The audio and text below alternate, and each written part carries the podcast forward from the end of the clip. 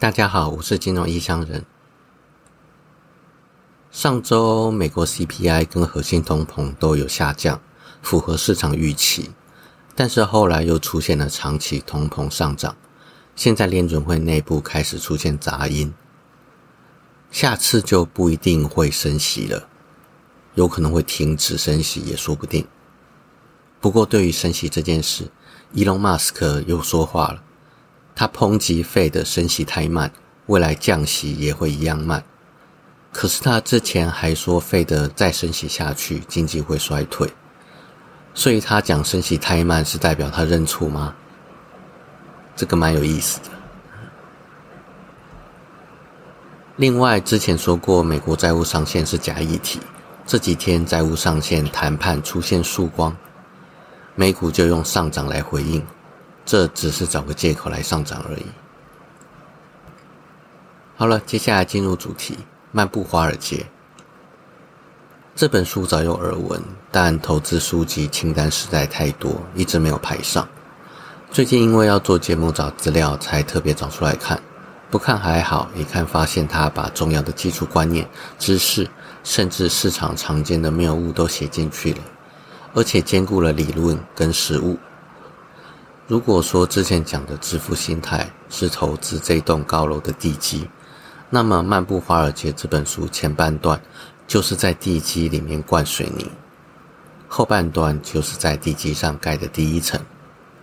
对新手而言是稳固地基盖第一层，对有经验的人而言就是寻找地基有没有漏洞，赶快补起来，甚至是砍掉重练。这本书的内容庞大又重要，所以我打算花好几集分开来讲。虽然有人可能会懒得听完这几集，但我只能说，重要的东西即使枯燥无聊也要听。《漫步华尔街》这本书是在一九七三年第一次出版的，到现在已经五十年了。这五十年来，金融投资交易的环境、软体、观念、策略等等，都已经翻天覆地。但卖了五十年还在卖，代表书中的内容历久弥新，可以经得起时间考验。也就是说，里面的内容基本上可以用到你上天堂。顶多就是随着时代环境进步而随着更新而已。我手上这一本是二零二一年三月的繁体中文版。这本书一开始，政治大学财务管理系特聘教授周行一周教授写的导读很有用。其中像是建立自己的投资观，别人讲什么可以先听听，消化过后留下适合自己的，逐渐形成自己的投资观。这很个人化，适合别人的不一定适合自己。周教授写的导读跳过的话会很可惜。这本书的第一版主要是在传达一个现在已经广为流传的讯息，就是比起买卖个股。或是主动式管理的共同基金，投资人买进并持有指数型基金，可以得到更高的报酬率。这里指的是长期投资 ETF。长期投资 ETF 有一个好处，就是每个人的投资绩效差异会比较小，也就是比较有一致性。如果我跟短线交易或者是中间有进出来做个比较的话，只要中间有进出。每个人进出场的时间、价位不一样，进出场的标的以及之后的走势也不同，等于说中间只要有多进出一次，每个人的绩效差异就越大。有一致性的好处是讲给别人听，别人做出来结果不会差异太大，是可以信赖的。换句话说，即使是新手小白跟高手比较。同一个月份或同一个礼拜买进追踪 S M P 五百的 E T F，二十年之后，两个人的绩效是差不多的。很简单，而且很稳。虽然报酬率不能算很高，但很稳，所以可以拿来盖第一层。之后等你的技术提升，可以慢慢加一些风险跟报酬比较高的策略跟部位。越往上就是风险报酬越高。到最上层就是你的技术以及你能承受的最高风险、最高报酬的部位了。要盖几层就看个人，如果要求稳健，就不要一开始就追求高报酬高风险的，万一倒塌了，整栋楼就跟着垮了。漫步华尔街本文一开始就讲明，这本书会带你漫步悠闲看待市场的方方面面。市场主要有两大理论，而且看起来是相互矛盾的。这两个理论的支持者也很容易互喷口水。这两个理论就是基本面分析派支持的盘石理论，还有技术分析派支持的空中楼阁理论。盘石理论认为，不管任何资产都有一个明确的内在价格，不管股价如何波动，最终都会回归内在价格。也就是价值投资法所支持的观念，磐石理论的逻辑清晰，认为股价要以稳定获利为根据，不管是税后盈余还是发放股利，都可以拿来使用。之后出现一堆人试图预测企业的未来盈余或派发股利，可是预测这件事本身就很困难，没有人可以长久百分之百的准确。这就变成现在基本面支持者被攻击的软肋。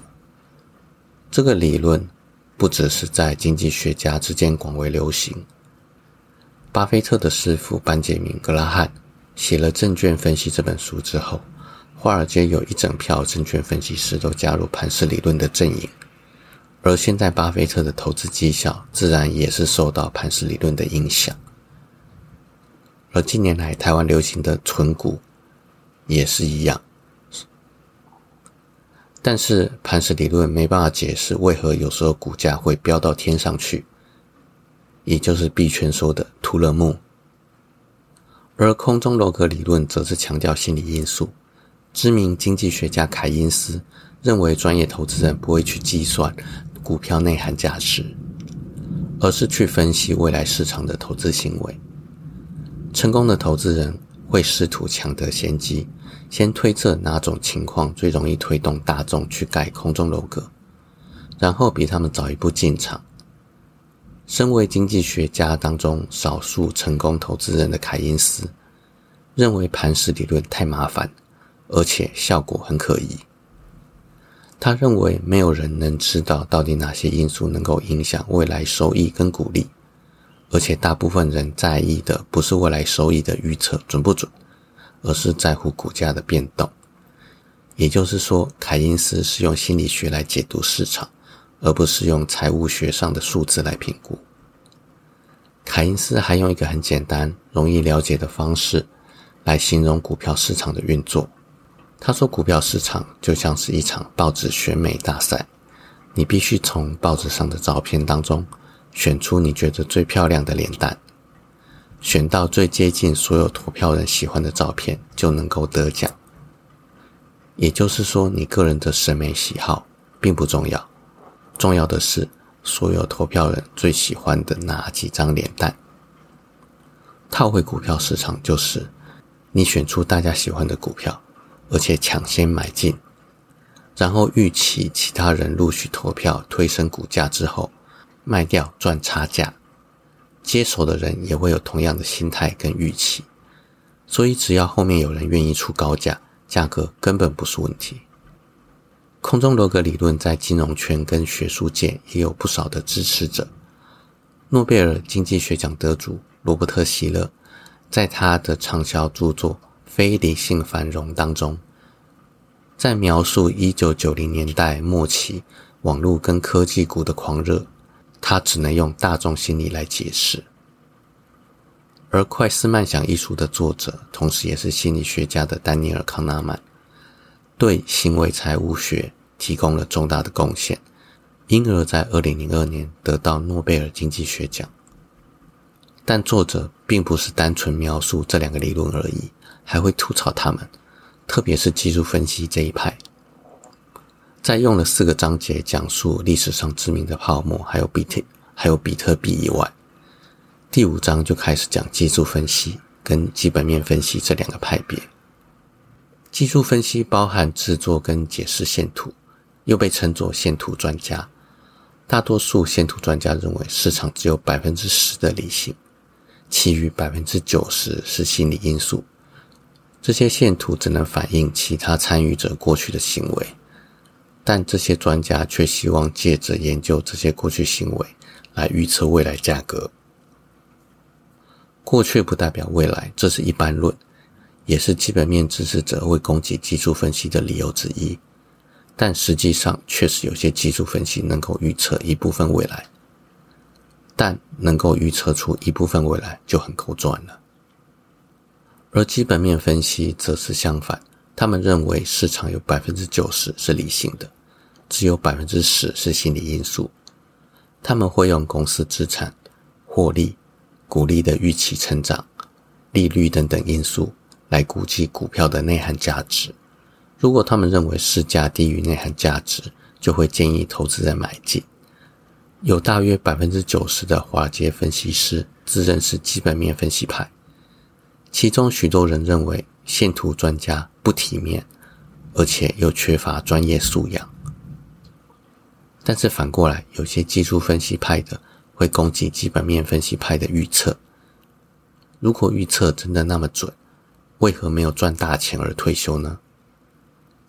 听到这边，你应该能了解为何投资界常常会有这两派吵架的原因了。好了，我是金融异乡人，今天就先到这边，拜拜。